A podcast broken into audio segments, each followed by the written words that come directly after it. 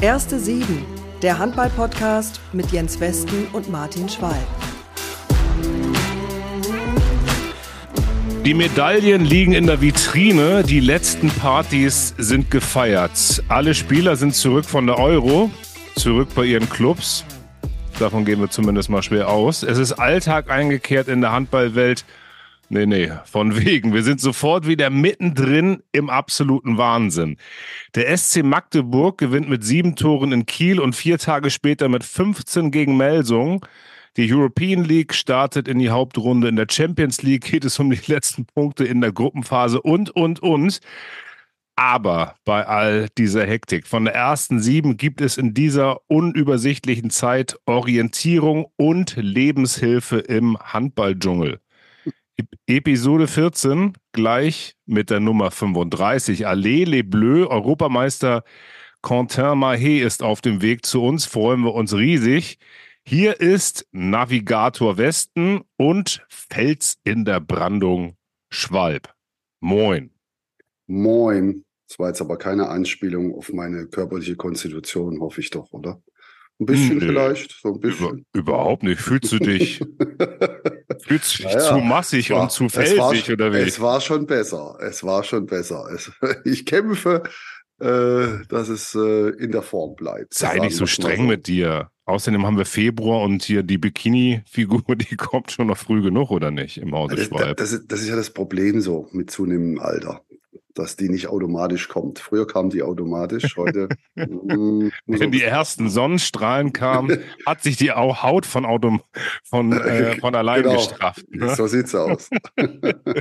Aber äh, Fels in der Brandung, da würde ich gerne nochmal noch mal stehen bleiben. Äh, wie wichtig ist das, dass du als Trainer das ausstrahlst? Hey, Jungs, ich gebe euch Orientierung und wenn mal irgendwas schief läuft, dann könnt ihr euch bei mir festhalten oder anlehnen. Enorm wichtig. Ähm, weil gerade im Handball gibt es ja unglaublich viele Auf und Ups, Up and Downs, wie es heutzutage heißen würde, Gottes Willen. Ähm, in einem Spiel, in der Vorbereitung, auch in der Trainingswoche, denn äh, es gibt viele Unwahrscheinlichkeiten. Allein, dass sich mal zwei, drei Leute verletzen, um die man sich kümmern muss, wo man als Trainer da sein muss, ihnen Vertrauen schenken muss. Dann äh, im Trainingsbetrieb, wenn einer jetzt vielleicht mal nicht gerade in den ersten sechs aufläuft, muss man auch dastehen. Dann muss man taktische Vorgaben geben. Handball ist ein hochtaktisches Spiel. In Abwehr und Angriff muss für die Jungs auch ansprechbar sein. Das heißt, man muss das auch begründen können, was man da tut es ist wirklich ein bunter Blumenstrauß an, an, an Aufgaben, die so ein Trainer hat. Und nicht zuletzt dann natürlich das, was alle in der Öffentlichkeit sehen. Was macht er eigentlich da am Spielfeldrand? Äh, hören die auf ihn? Äh, gibt er die richtige Richtung in schwierigen Situationen vor?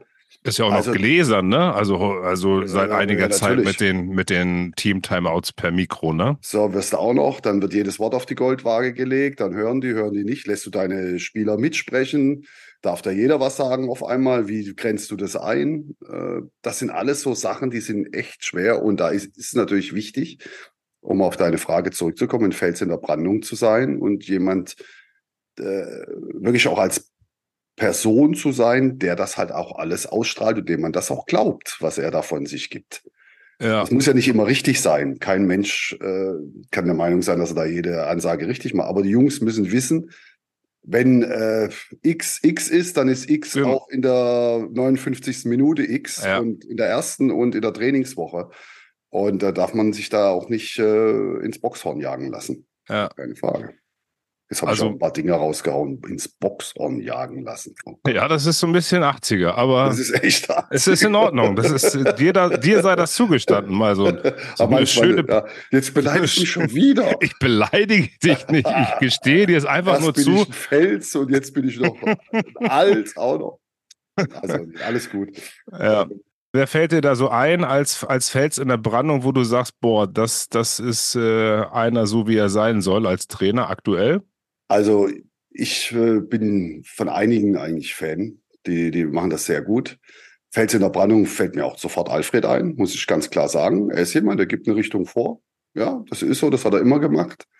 Äh, und auch sehr konsequent. Er ist auch eine große Persönlichkeit. Das äh, ist ja auch der Grund, warum er Bundestrainer ist. Äh, Und ja, von der jüngeren Garde, so ganz so jung ist er auch nicht mehr, aber wird mir Nikola Jakobsen einfallen. Ich finde, Nico mhm. strahlt ganz klar aus, was er will, was er nicht will und, und ist auch einer der wenigen Trainer, der in der Auszeit da klare Kommandos gibt und ja. auch mal Jungs, und das sind Weltstars und die sind dreimal Weltmeister ja. und, und, und, aber die stehen da und hören zu, wenn der ja, genau. Nico was sagt. Weil ich glaube, auch so eine Mannschaft kann nur funktionieren, wenn die dann auch alle zuhören, weil sonst hast du nämlich da ruckzuck mal 24 Ideen für 48 Situationen und dann wird es echt spektakulär. Ja. Luke Herrmann fehlt mir ein, auf jeden Fall. Ähm, Bennett Wiegert. Zwei. Benno genauso. Benno genauso. Ja, ja, ja, geht ja noch weiter. Also die Liste kann man noch weiter. Benno auf jeden Fall auch. Klar, mit klarer Kante, klarer Ansage. Hilft, hilft, einen Weg zu, zu finden. Flo auch. Flo macht das sehr stark in Lemgo. Ja. Ähm, aber es ist natürlich schon ein Unterschied. Ruhe, diese Ruhe bei Flo finde ich halt sensationell. Also ja, gerade in den Auszeiten. Ne? Also ja, genau, er weiß genau.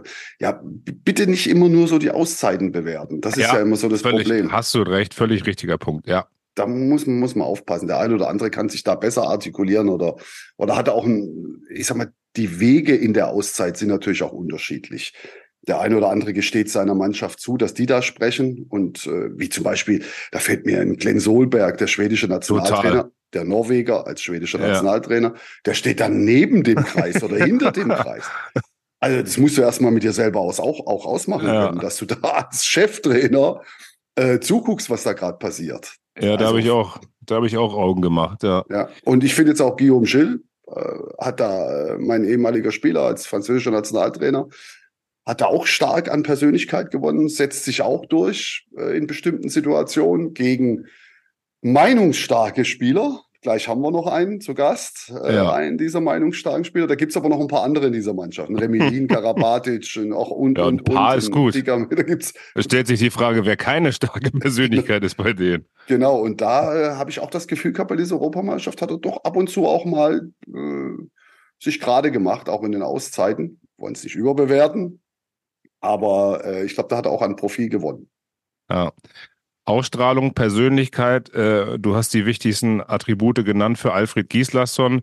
Äh, die Frage, die sich im Moment auch immer noch, wir zeichnen auf am Dienstag, am 13. Februar, das DHB-Präsidium stellt und auch der DHB-Vorstand, äh, hat Alfred mit der EM signalisiert, dass er der richtige Mann ist, um die Zukunft der Nationalmannschaft zu gestalten wenn es so wäre, dass sie sich einig wären im Präsidium und im Vorstand, dann hätten sie ja schon nach dem Termin am Freitag in Hannover, wo sie zusammengekommen sind und wo Alfred sozusagen seine EM-Analyse vorgetragen hat, dann hätten sie ja jetzt schon gesagt, alles klar, Alfred ist unser Mann, wir sind uns einig, weiter geht's. So, jetzt haben wir Dienstag mittlerweile. Was interpretierst du daraus für dich?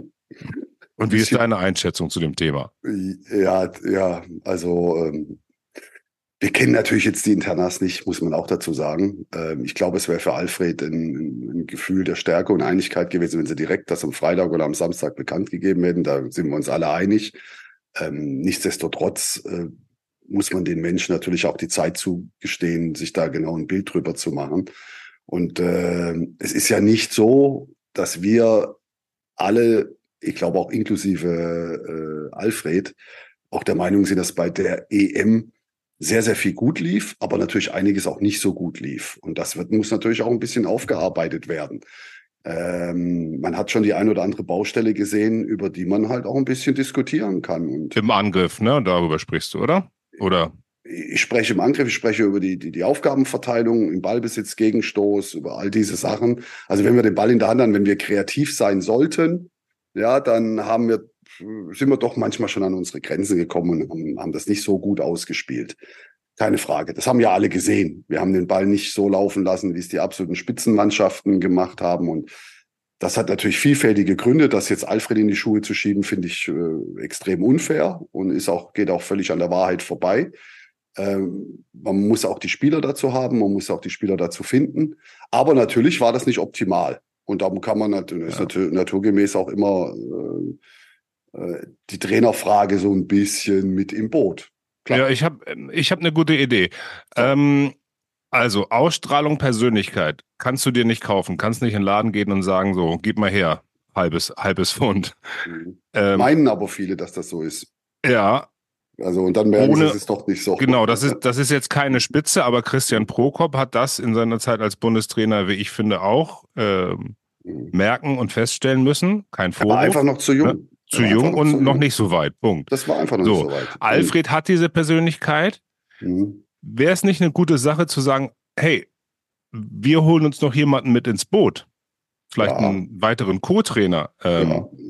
Also bin ich grundsätzlich Fan von. Ich glaube, dass, dass die heutige Zeit das auch verlangt. Das ist so eine Vielzahl an Aufgaben. Ich habe es ja vorhin so ja. ganz am Anfang unseres Gesprächs auch so ein bisschen äh, charakterisiert, was ein Trainer alles können muss. Und ein, ein Mensch kann nicht alles. Und äh, es gibt so viele Sportarten und eigentlich in allen Profisportarten äh, ist es mittlerweile so, dass da ein Trainerteam am Start ist mit Spezialisten und ein Cheftrainer, ein Head Coach. Wir sehen es jetzt gerade aktuell beim American Football. Da gibt's auch den Offensive Coordinator, den Defense Coordinator.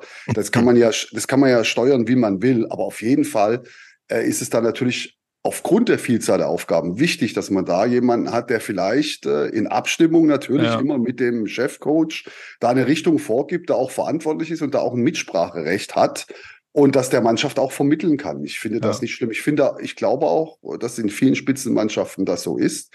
Bin mir sicher, es gibt ja die Skandinavier, die da doch sehr, äh, wir haben es ja vorhin schon gesagt, mit Glenn Solberg bei den Schweden, in, bei den Norwegern ist das ähnlich, äh, die da immer über drei oder vier gleich fast gleichberechtigte Trainer sprechen. Ja. Äh, und da, ich finde, da, da muss der Weg auch hingehen, definitiv um auch den, den, den Cheftrainer ein bisschen zu schützen und ihm äh, auch die Möglichkeit zu geben, sich auf andere, wie, genauso wichtige Aufgaben zu fokussieren. Ich finde jetzt auch, wir sind jetzt auch in der Zeit, wo man sich auch nichts vergibt dabei. Wir sind teamorientiert, wir müssen teamorientiert ja. arbeiten und da, wir haben vorhin so schön gesagt, die 80er sind halt auch vorbei, Holzhacker und drauf und ich Chef und ich mache das alleine und äh, egal, nach mir die Sinnflut, ist auch vorbei diese Zeit äh, und, und zu Recht ist das auch vorbei, denn ein bisschen Input äh, hilft jedem Menschen. Also, mal gucken, äh, wann diese Folge zu diesem Thema überholt ist. Heute, Dienstagvormittag, 13. Februar. Ähm, Na, äh, was heißt gespannt. überholt? Ich, ich glaube, das muss ich da trotzdem grundsätzlich Gedanken Nee, nee, du, du, hast, du hast völlig recht, ja. aber ich meine, ich überholt. Weiß schon mit Alfred, ja klar. Mit, mhm. mit der Entscheidung, wir machen weiter mit Alfred, ja oder nein. Mhm. Ähm, Eine schwierige Situation übrigens, ganz kurz noch. Jetzt ist die ja. Olympia-Quali steht an. Ja. Du willst einen starken Bundestrainer haben, willst keinen, willst theoretisch keinen auf Probe haben.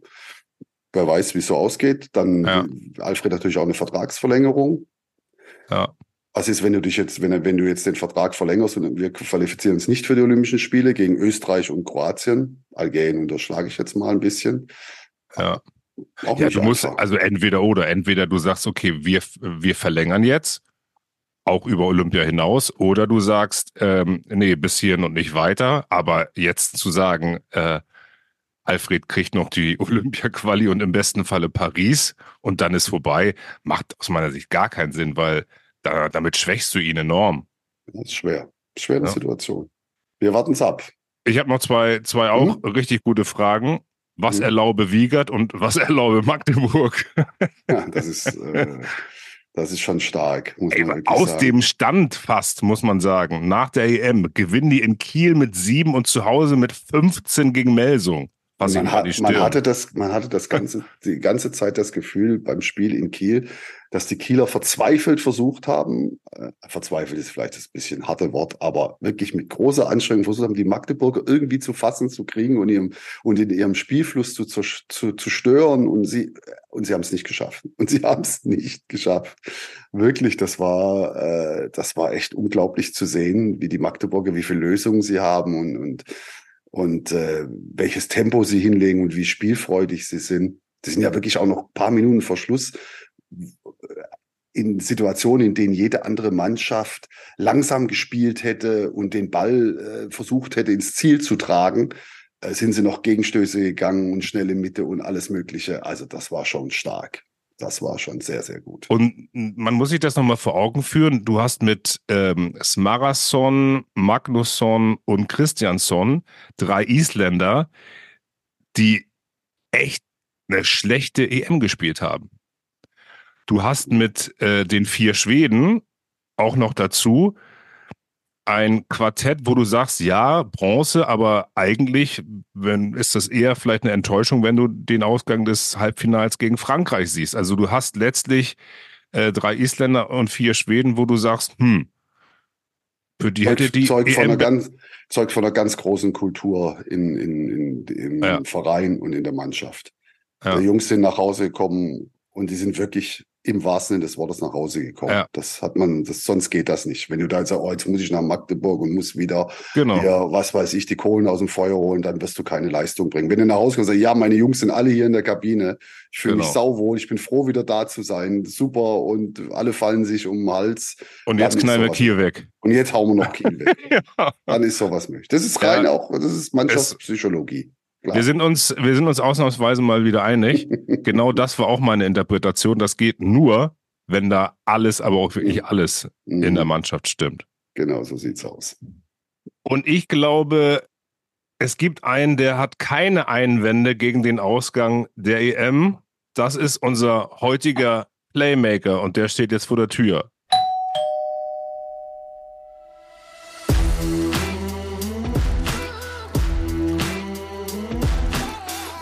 Bienvenue. Guten Tag, herzliche Grüße an Plattensee. Quentin Mahé ist in der Haus. Freuen wir uns sehr. Moin, Kenny. Moin, moin, guten Tag. Hallo Jens, hallo Schwalbe. Schön, guten dass ich Morgen, sein Kenny. Ja, wir freuen uns sehr, dass du dir Zeit nimmst. Herzlichen Glückwunsch. Einfach ja, mal so Dank. für alles. Man kann dir ja, ja immer gratulieren, permanent. Gratulierst du ihm jetzt zum EM-Titel 24 oder auch noch nachträglich zu äh, den beiden Weltmeisterschaften, der anderen Europameisterschaft und Olympiagold? ich habe mal versucht, alles zusammenzufassen, aber das äh, ist ja nicht so einfach. Was eine, was eine Sammlung, unglaublich, gell? Ja, äh, ist brutal. ich kann es auch kaum glauben irgendwie. Oder? Ja, das ist ja, schon irre. Wie, wie wird das eigentlich in Frankreich aufgenommen? Ist das auch so ein Riesending in Frankreich? So wie, wie das in Deutschland würden sie dich jetzt Tag und Nacht um den Kölner Dom tragen, wenn du diese Titel hm. hättest. Ja, das stimmt. Ähm, die Erwartungshaltung ist natürlich, die Erwartungshaltung ist ein bisschen gestiegen, jedes Mal, mit jedem weiteren Titel. Ähm, äh, ich würde sagen, so diesen, dieser Medientrubel, ähm, den die Deutschen haben um so eine um so eine Meisterschaft, vor allem wenn sie im eigenen Land ist, die die gibt es weniger bei uns. Wir haben zwar ein paar ähm, Journalisten natürlich, die langjährigen, die uns immer verfolgen. Das sind zu Beginn der Meisterschaft so drei, vier und dann wären es natürlich mehr zum Halbfinale hin. Ähm, wir werden auch dann auch zu Talkshows eingeladen und so weiter. Wenn, äh, wenn wir eine Goldmedaille gewinnen, dann den Dienstag oder den Montag und den Dienstag nach dem Finale sage ich jetzt mal. Aber mhm. ähm, es hält sich noch in Grenzen irgendwie. Mhm. Aber es hat sich schon deutlich verbessert. Also ihr habt schon dazu beigetragen, dass Handball in Frankreich eine größere Sportart ist, als sie, naja, zu Zeiten deines Papas noch war, als der angefangen hat, als der angefangen Ja, also äh, ja, unsere Vorfahren, sage ich jetzt mal in Anführungsstrichen, mit meinem Vater, die haben hm. den Weg freigemacht, genau. ähm, den Handball ein bisschen auf die auf die auf die Karte zu setzen. Mhm. Damals äh, mussten die ein bisschen aus dem Rahmen springen und ein paar verrückte Sachen machen, damit die überhaupt ein bisschen Aufmerksamkeit in der Gesellschaft bekommen. Ähm, und durch die Titel, äh, die er gewonnen hat, äh, ist Handball äh, in der Gesellschaft angekommen und wir haben quasi ähm, mit diesem Vorbild ähm, äh, diese, diese Generation nachahmen wollen. Und ich denke, ja, die Titelsammlung zeigt ja, dass, dass uns das gelungen ist. Und ähm, natürlich haben wir Handball größer gemacht. Ich meine, wenn die französische Frauen- und Männernationalmannschaft zum gleichen Zeitpunkt Olympiasieger wird und äh, in zwei, drei Monaten oder weniger, ein Monat Unterschied WM- und EM-Titel sammelt, ähm, ja, haben wir Aufmerksamkeit genug. Also. also, also ich möchte mal ganz kurz nochmal auf deinen Papa zurückkommen. Bei dem Weg freimachen hat er mir auch ab und zu mal auf die Nase gehauen, damit ich auch aus, aus dem Weg gehe. Der hatte quasi deine Nasen, deine, deine, deine Atemwege auch frei gemacht. Alles frei, aber kannst noch mal, ich würde ihm gerne noch mal ein Dankesschreiben schicken. Ja. äh, dafür, dass er wirklich äh, da gesorgt hat, dass ich gut Luft kriege. Vielen Dank. Ja. Ich habe mir tatsächlich dein, äh, dein Papa ein Spiel. Ja, ja ein Spiel habe ich mir, ähm, äh, das Finale der im Europapokal, ich weiß nicht welcher das war, Champions League war es nicht. Tusem Essen gegen US Crete. Richtig, das habe ich mir angeschaut. 1989, äh, 90, 1990 war das. Ja, äh, genau. kriegt, der, kriegt der Rot zum Schluss. Ja, aber völlig unberechtigt. Also der hätte normalerweise noch weiterspielen müssen. Damals, ja, damals mit den Kriterien sicherlich. Ja, genau. Hat ein Papa war schon, muss man für, für alle mal so ein bisschen erklären, war ein beinharter Abwehrspieler, wird man jetzt mal so sagen. Ah, da ging es schon zur Sache. Und äh, das, ich weiß schon noch, kann ich mich genau dran erinnern. Er hin in der Mitte und vorgezogen Mile Isakovic. Sagt ihr das noch was, Kenta? Mile Isakovic ja, war der ja, natürlich. War natürlich, natürlich. ein Sensationshandballer. Äh, ja, ich würde mal so sagen, sogar sagen, äh, das verstehe ich als sehr großes Lob. Ein ähnlicher Typ wie du, auch so schnell auf dem Bein, konnte alles, war ein bisschen verrückt, war echt. Ein, ah. und, und der dann vorgezogen gedeckt und dein Papa ah. hinten in der Mitte. Und ich bin ja. da reingerannt in die Falle, permanent, mit einer Begeisterung. Mit der linken Klebe, ja klar. Ich bin immer schön da rein. Aber der Miele hat die Anspiele zugemacht, der Papa kam mit der, mit der Handkante. hey, aber ich muss an dieser Stelle nochmal ähm, noch eingreifen. Also bevor er äh, so zum äh, Metzger wurde, hat er einige Tore für die Nationalmannschaft gemacht. Also ich glaube sogar 730 an der Zahl. Also er ist oh. in der Top 10 der, der besten Torschützen in der Geschichte. Mhm. Ja. Der ist auch umgebaut worden. Ja, ja, der ist auch so ein bisschen umgebaut worden als Abwehrspezialist ja. irgendwann mal. Ja, klar. Also, äh, klar, er hat das schon, er hat das Spiel verstanden, das hat man gemerkt, keine Frage. Das war jetzt auch eher ein bisschen lustig gemeint. Früher war es halt allgemein ein bisschen härter. Weißt du, das war halt so. Ich finde es aber heutzutage schöner, muss ich ganz klar sagen. Das, was ihr da macht auf dem Spielfeld, ist doch äh, von Geschwindigkeit und, und, und solchen Sachen geprägt und nicht so sehr von, jetzt muss ich irgendeinem irgendwie mal wehtun finde ich. Oder kommt mir das ja. nur so vor?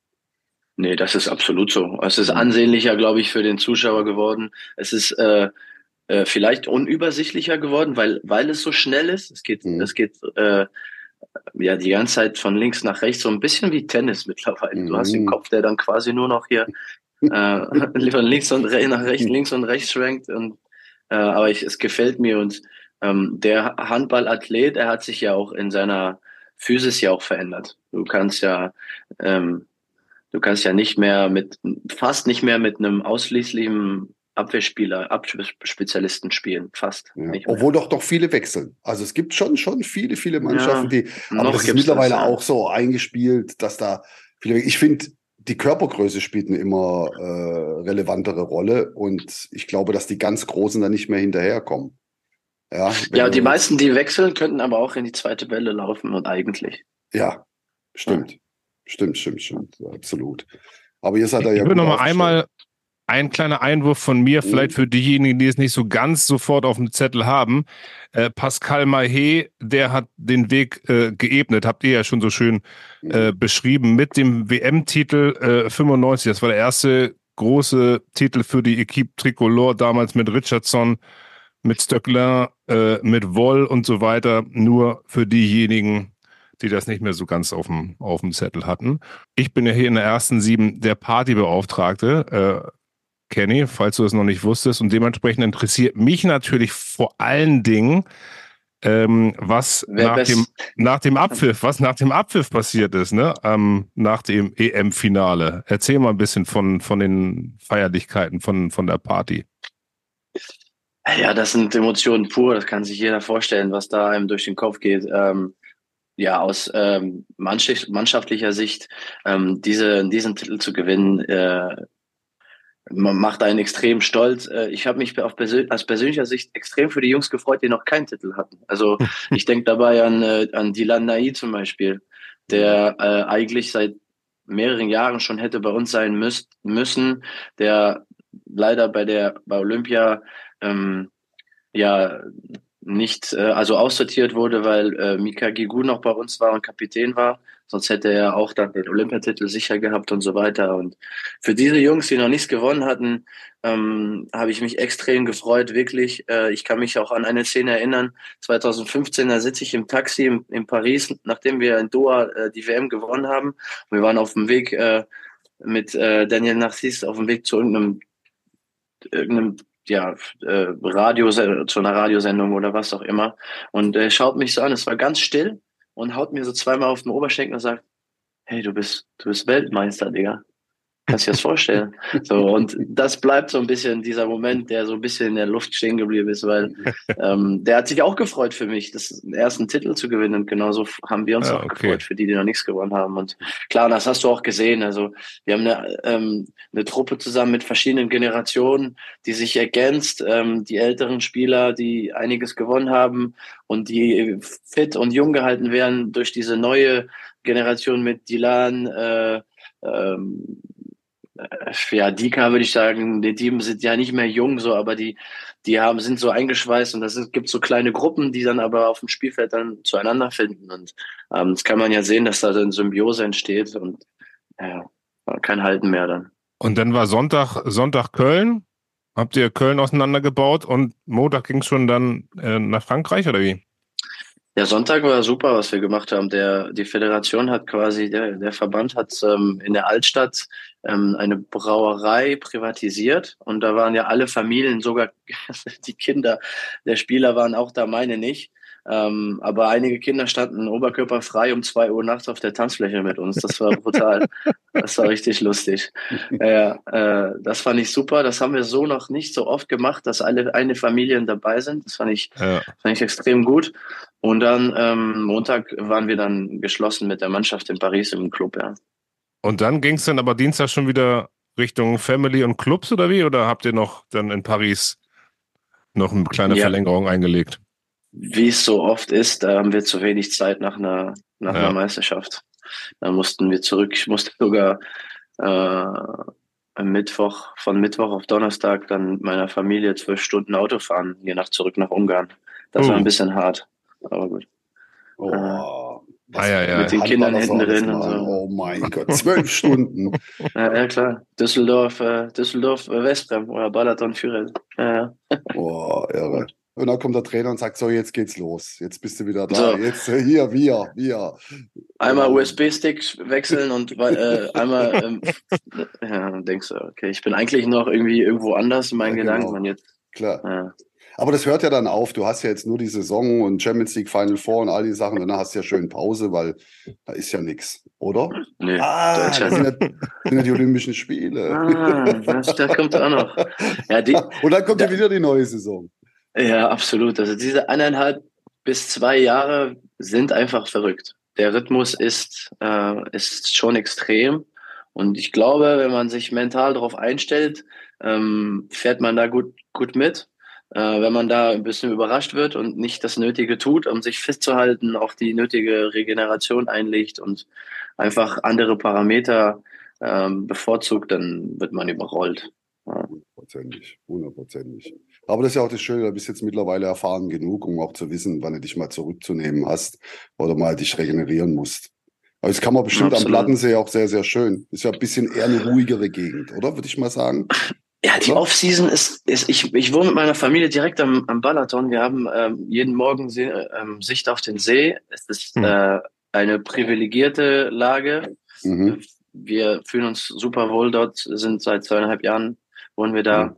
Und ich äh, steige jeden Morgen in, äh, in die Eistonne tatsächlich, also mhm. ab, ab Oktober. Äh, das hilft mir nicht nur für die Regeneration oder für die Durchblutung, sondern ein Stück weit auch mental, dass ich da irgendwie die, äh, die Ruhe habe in manchen Situationen. Du kennst mich ja manchmal.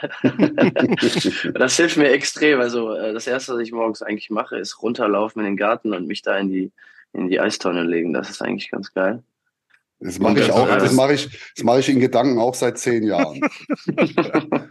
Bevor du in die Eistonne steigst, du alter Warmduscher. Ich, finde das überragend. Das ist, das habe ich mir schon ein paar Mal überlegt, schon gegoogelt nach Eistonnen, was man sich da hinstellen kann. Ja. Aber ich ja. bin da wirklich, oh, das, aber das nehme ich jetzt als Motivation. Aber es ist ja. bisher nur eine Überlegung. Ne? Genau.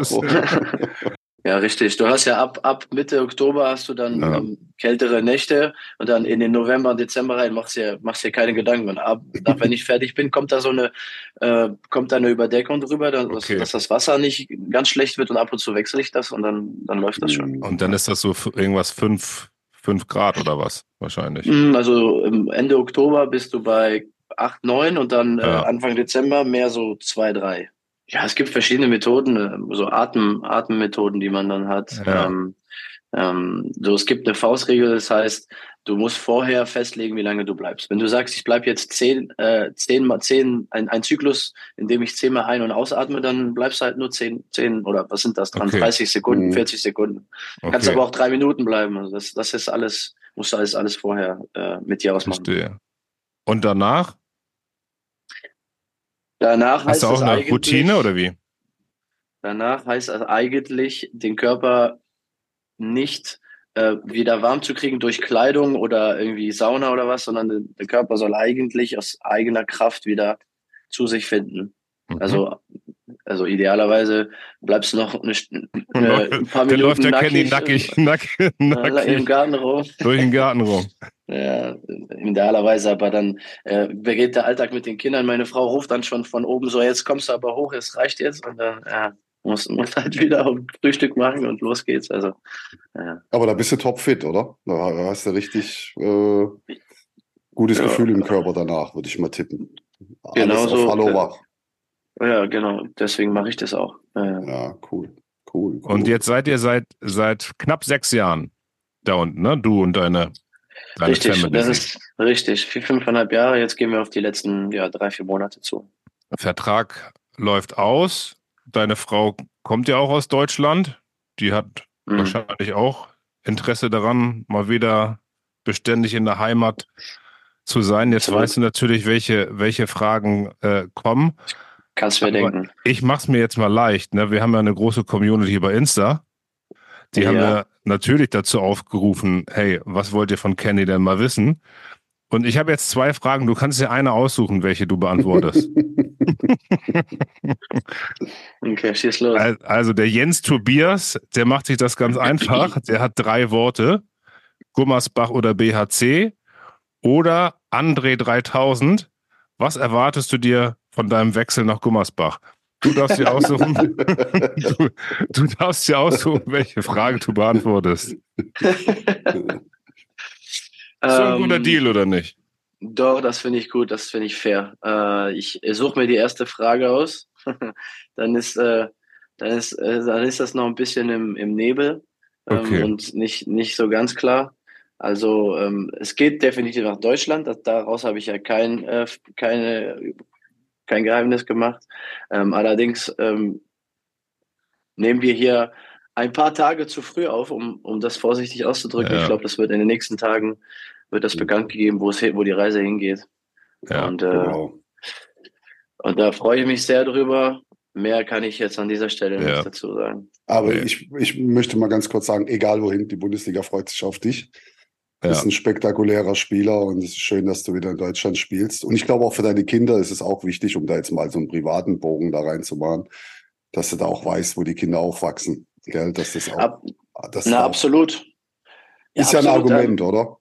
Ja, es ist ein Argument, aber es, es wäre auch ein Argument gewesen und es war eigentlich mhm. in meiner Überlegung so, nach dem Vertrag hier beim Telekom Westbrem äh, nach Frankreich zu gehen. Ähm, aber es, es, gab aller, es gab allerdings nicht die Angebote, die ich mir erhofft habe. Mhm. Und es ist diesbezüglich nicht zustande gekommen. Ich hätte mir auch sehr gut vorstellen können, meine Tochter kommt jetzt in die Schule im Sommer, dass sie halt in Frankreich eingeschult wird. Ich glaube, mhm. als Familie nochmal so diese äh, französische äh, Lebensqualität und äh, diese Mentalität ähm, zu erleben, wäre schön gewesen. Ähm, mhm. Aber es ist nicht dazu gekommen und deswegen freue ich mich aber auch nach Deutschland zu kommen. Es ist ja kein unbekannter, äh, keine Unbekannte für mich. Mhm. Wo ist deine ja. Frau nochmal aufgewachsen? Also wir haben uns kennengelernt äh, in der Neusser Gegend, also im Rheinland, ja. im Korschenbruch, da die Nähe. Wir haben uns sogar, und das äh, ähm, Jetzt ja, bin ich gespannt. Liegt, liegt, der, liegt dem äh, Moment gerade nah, äh, Karneval kennengelernt. Okay. Ja. Lernt man da Leute kennen, oder was? Das ist hier, Kenny, du sprichst hier mit dem Norddeutschen. Der hat keine Ahnung. Ehrlich, ich sitze hier ja, in Hamburg, hier ist am Rosenmontag, Faschingsdienstag, hier ist nichts. Die wissen gar nichts hier. Das kann, können die sich gar nicht vorstellen, was da abgeht. Ich glaube, gab es nicht, wie hieß nochmal die eine ähm, Frau, die noch irgendwie im Contra da diesen, diesen äh, die Biggie. Bader, ja, die Biggie. Biggie. Die hat doch, die wollte doch immer so ein so einen Faschingzug äh, die veranstalten. Noch. Die gibt's ja. noch. Hat sie nicht geschafft ja. bisher. Hat sie nicht geschafft. ich glaube, ich glaube, es wird auch, ist auch nicht so realistisch. Aber natürlich mhm. gibt's ein paar Faschingsveranstaltungen.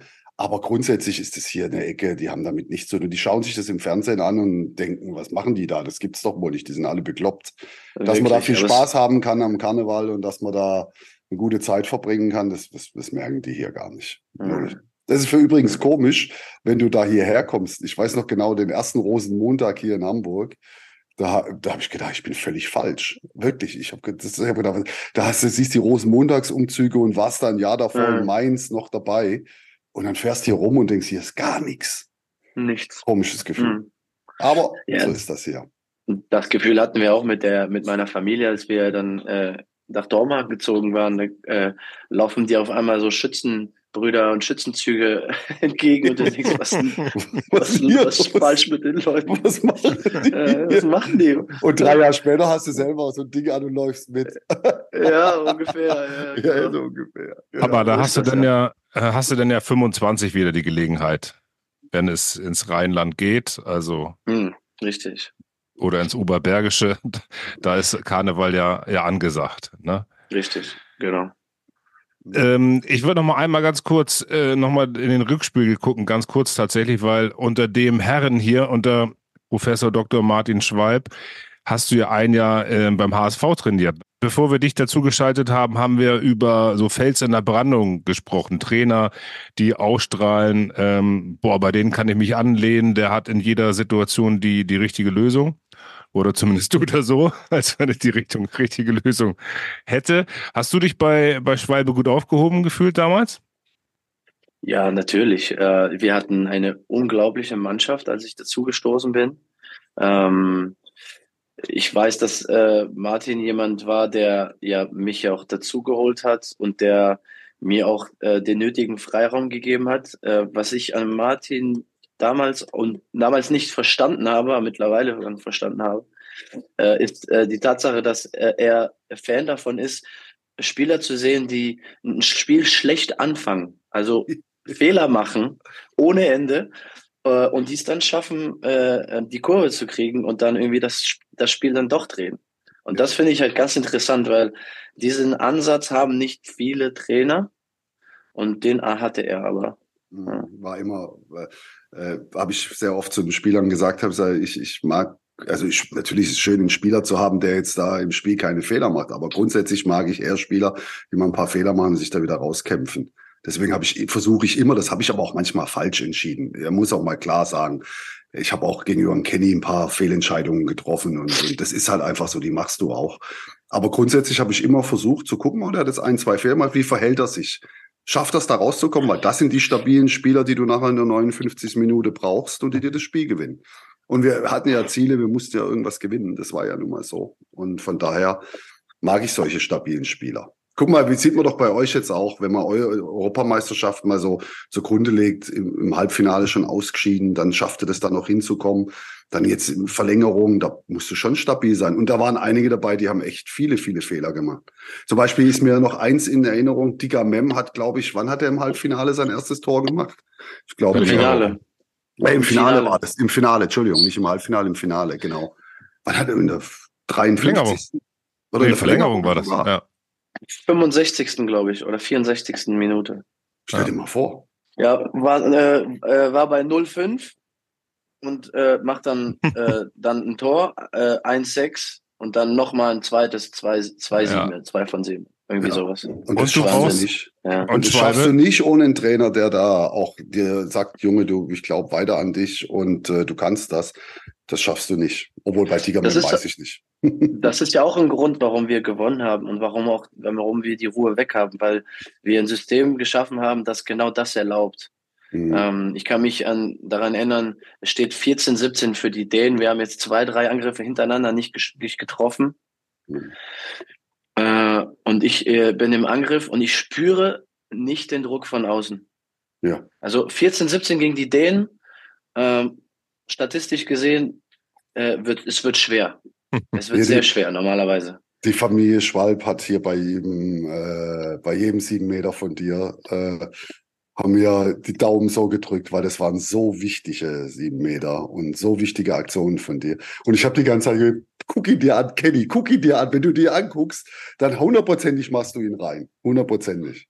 Das hast du ja. stark gelöst, muss ich ja, echt sagen. Danke dir. drei von drei, ne? Nochmal ja. unterstrichen. Und richtig, Meter. und die waren alle, alle äh, überlebenswichtig. Da war keiner dabei, ja. wo du sagst, das ist jetzt hier ein Schmankerl. Das war ein Das hast du schon ein bisschen gespürt, oder? Also ich, ich, kon ich konnte mir auch nicht erlauben, ähm, nochmal völlig daneben zu liegen. Ich war im Halbfinale gar nicht anwesend und mhm. ich konnte mir nicht erlauben, zwei Spiele hintereinander gar nicht äh, die, der Mannschaft helfen zu können. Und äh, da gab es einfach keinen Weg dran vorbei. Da sprichst du mit dem Ball und du da, das Ding ist dann ist dann drin und ähm, und gegen Niklas eine, Landin, eine also gegen Niklas Landin, ne, wenn wir das äh, für die, die es vergessen haben, ne?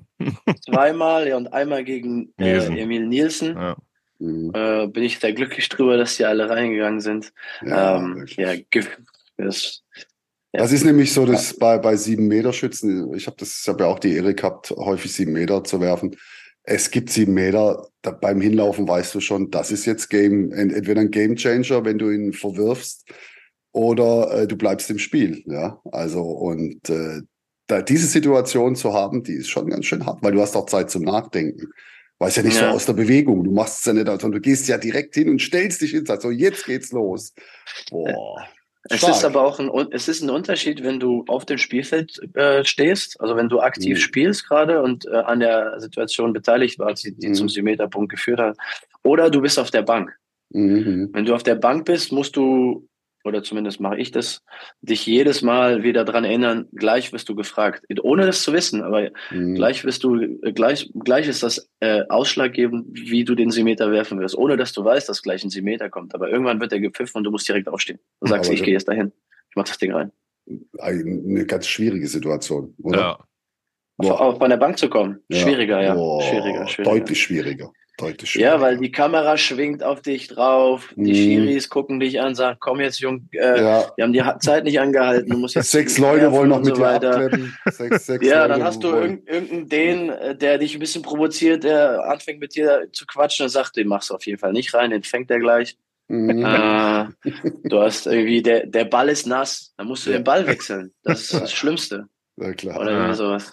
Also es gibt viele Parameter, die dann eine Rolle spielen brutale Herausforderung, aber die hast du echt sensationell gelöst, muss man wirklich sagen. Und die waren ja alle äh, Richtung Ende des Spiels, ne? Also zwei alle waren in entscheidenden Situationen, ja. alle. Mhm, definitiv. Sage, da war kein Schmangerl dabei. Weißt du, manchmal als sieben Meter Schütze sagt man, oh komm, da mache ich jetzt einen Strich hinten dran, habe ich eine Butze mehr, ist in Ordnung. Wir sind, wir führen mit und alles gut, dem, dem zeige ich mal. Aber dann kommt auf einmal ein Druck, der ja. ist ja fast mhm. unmenschlich, der ist schon hart. Und mhm. dem muss natürlich auch gewachsen sein. Aber da sieht man auch bei Kenny wieder, wie er die Sache angeht und wie er sich da Gedanken macht. Du brauchst da eine gewisse Erfahrung, um solche Situationen richtig zu lösen. Weißt du, der, man merkt, er setzt sich damit auseinander, bereitet sich drauf vor. Und dann hast du natürlich den ersten Schritt schon mal gemacht, erfolgreich zu sein. Keine Frage. Das ist so. Ja, Vorbereitung ist key, ne? Ja, ja genau so ist das. In allen Situationen. Du musst darauf vorbereitet sein, was da gerade passiert. Und du musst wissen, dass der Gitzel 100.000 Mal ins 1 gegen 1 geht. Das ist schon brutal, oder? Wo wir gerade mhm. dabei sind, so. Ja, aber ich finde gar nicht mal, ähm, Gitzel, ähm, glaube ich, hat so einen Standard und, und so die, äh, der hat die Latte so hoch gesetzt, ähm, der wird immer seine acht Tore haben und 30 mhm. Meter rausholen und vier mhm. Assists machen. Das wird er immer schaffen. Also du kannst ihn eigentlich gar nicht mehr stoppen. Mhm. Äh, wenn du es aber schaffst, die anderen zu stoppen, ja äh, wenn du es schaffst, Püttlik raus, rauszunehmen aus dem Spiel oder, oder Mikkel Hansen, wie wir es teilweise geschafft haben, wenn du ihm einen, einen oder zwei wegnimmst, äh, sieben gegen sechs. Ich meine auch Rasmus Lauge auch. Rasmus Lauge habt ihr auch gut im Griff gehabt, richtig? Ja, Ras, Rasmus, äh, wir haben nach dem Finale kurz gesprochen, er hat ja knapp sieben Minuten bekommen nur mhm. im Finale. Also gar nicht mhm. so viel gespielt. Mhm. Aber ähm, ja, guck mal, wir haben zum Beispiel dann äh, Damgard. Damgard hat irgendwie zwei, dreimal geworfen, nicht getroffen. Klar, der wirft dann immer weiter. Ähm, aber wenn du den dann, wenn, wenn die Dinger drin sind, dann verlierst du den, das Finale. Mhm. No, Gitzel, Gitzel wird immer seine Tore machen. Ja, ja. Kannst ja, du ja nicht stoppen. Ja, ja, ja. Aber überleg mal, wie, wie viele Namen wir gerade genannt haben hier. Und Metz, Mensa, Larsen haben wir noch ganz vergessen, da haben wir noch gar nichts ja. dazu gesagt, ja. wie viele Namen wir da genannt haben. Und Krückelücke taucht ja auch noch mal im Rückraum auf ab und zu. Stimmt. Ja. Das ist ja schon, das ist schon eine Truppe, du. Also das, da treffen schon zwei Giganten aufeinander, oder? Und ich muss ehrlich sagen, ich habe mich seltenst über eine Verlängerung so sehr gefreut wie dabei. Wirklich, ja, ich, wir haben doch vorher gesagt, oh, hoffentlich gibt es eine Verlängerung. Weil das so schon, äh, ich weiß, habe ich schon gehört, habt ihr in den anderen, äh, anderen Folgen ja. auch schon drüber gequatscht. Also hm. Ja, dann müssen wir uns nochmal noch artig be bedanken, oder? Bei, bei Kenny für dieses äh, Finale. Haben wir noch gar nicht gemacht. Also das war ein absoluter Hochgenuss und es hat eigentlich kein, kein Gewinner verdient, so richtig, aber mhm. ähm, da waren schon viele, viele Situationen dabei, die einfach atemberaubend waren. Und jetzt wünschen wir dir erstmal, dass du die Zeit äh, in Westbrem gut zu Ende bringst. Ihr habt ja noch was zu erledigen. Champions League Titel das ist das fehlt, Ding, oder? Entschuldigung, Jens. Fehlt genau. noch, ja. Genau, das ist doch das Ding. Stell dir mal vor, du würdest jetzt so die Champions League noch nach Ungarn holen. Die würden das ganze ja. Land abreißen, oder? die Ungarn, ja, das ja. wäre der Wahnsinn. Das wäre der Wahnsinn. Also, das kannst du dir nicht vorstellen, nicht in Worte fassen, wie das hier erwartet wird. Ja. Wie, wie viele Jahre das und wie, wie oft, also wie oft und wie nah die dran waren, das hier zu gewinnen. Also, das erste Mal war 2002 mhm. äh, gegen Magdeburg. Da mhm. haben die doch in der kleinen Halle gespielt, hier in Westbrem. Ähm, mhm. äh, damals. War aber noch mit Hin- und äh, Rückspiel, ohne Final Four war das. Ne? Hin- und, Hin und Rückspiel, richtig. Four, genau. äh, gegen Magdeburg. Und, äh, und dann natürlich das ähm, Finale, was, äh, was die mit neun Toren ge äh, geführt haben gegen Kielce. Unser Finale 2019 gegen, äh, gegen Wada, wo wir hochfavorisiert ins Spiel gehen und so weiter. Also es gab einige Momente, wo, wo Westbrem das eigentlich hätte schaffen müssen, aber aber dieses, ja. dieses Spiel mit den neun Toren Vorsprung, das habe ich äh, die Ehre gehabt zu kommentieren. Also so ein Spiel, in dem dann auf einmal wirklich bei der einen Mannschaft alles geht und bei der anderen gar nichts mehr. Das, das war unfassbar, wirklich unfassbar. Da hätte, hättet ihr nur ein Tor machen müssen oder Vesper hätte nur ein Tor machen müssen, dann wäre das Ding rum gewesen. Aber nein, nein, nein, nein. Und dann, beim, den, und dann den entscheidenden sieben Meter hat nur Terzic, Ter, wer hat den entscheidenden sieben Meter verworfen? Ich meine, Terzic war Ver, Verworfen Terzic und Terzic Gasch, hat den entscheidenden verworfen. Gasch, ich Gasch, ich glaube, Gaspar Margut verwirft auch einen. Ja, ja, ja. Also. Ja, aber das wäre ein Ding für euch, oder? Genau, also die, die Zeit ist gekommen für, für Vesprim, um den Champions League-Titel zu holen und das wäre ja auch die, die Premiere für dich. Also, und wenn ihr so spielt wie in Barca und in Magdeburg, das Level müsst ihr erreichen, dann sieht es auch sehr gut aus. Die habt ihr beide weggefegt. Weggefegt ja. äh, bei denen in der Halle. Und wenn wir dann weiter gucken, ab, ab Sommer freuen wir uns natürlich tierisch, dass du wieder in die HBL zurückkommst. Ähm, und jetzt musst du zum Training. Sonst schimpft der Trainer. Ja. Was, was, was kostet, was kostet äh, zu spät kommen beim Training bei euch? Also äh, Andreas Nilsson und Jacher Oma äh, kümmern sich um die Mannschaftskasse. Gab, ich habe noch nie so schlechte Mannschaftskassenwerte äh, erlebt.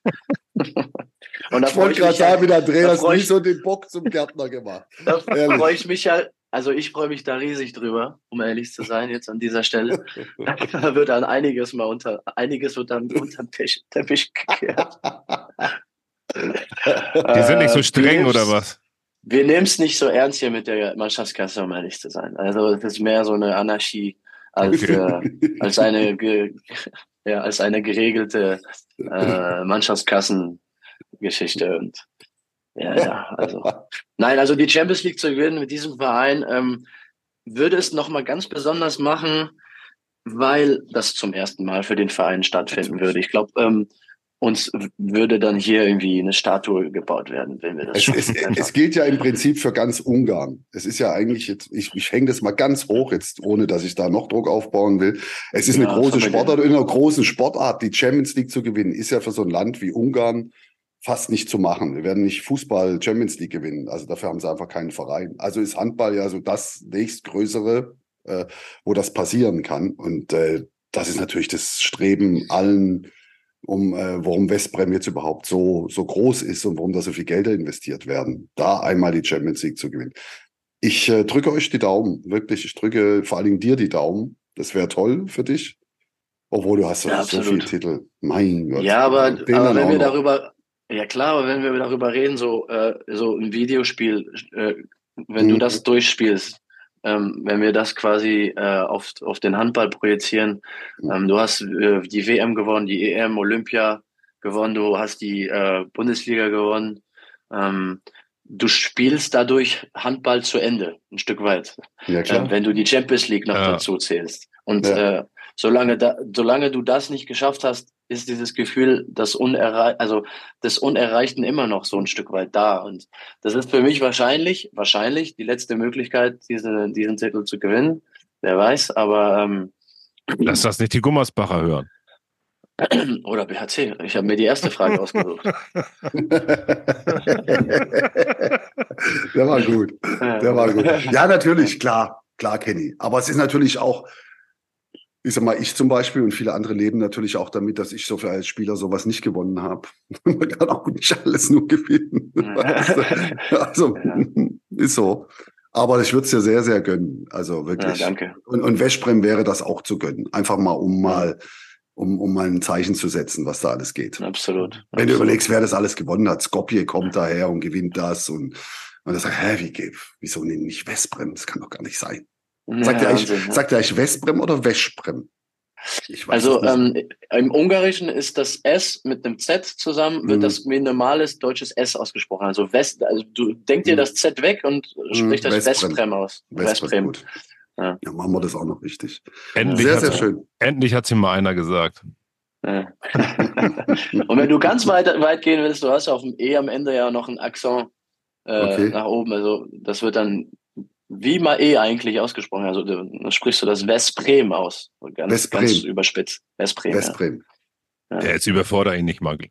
Über, überfordere ihn nicht gleich. Ach, ich, ja, ja, krieg, das kriegen wir nicht mehr hin in diesem Leben.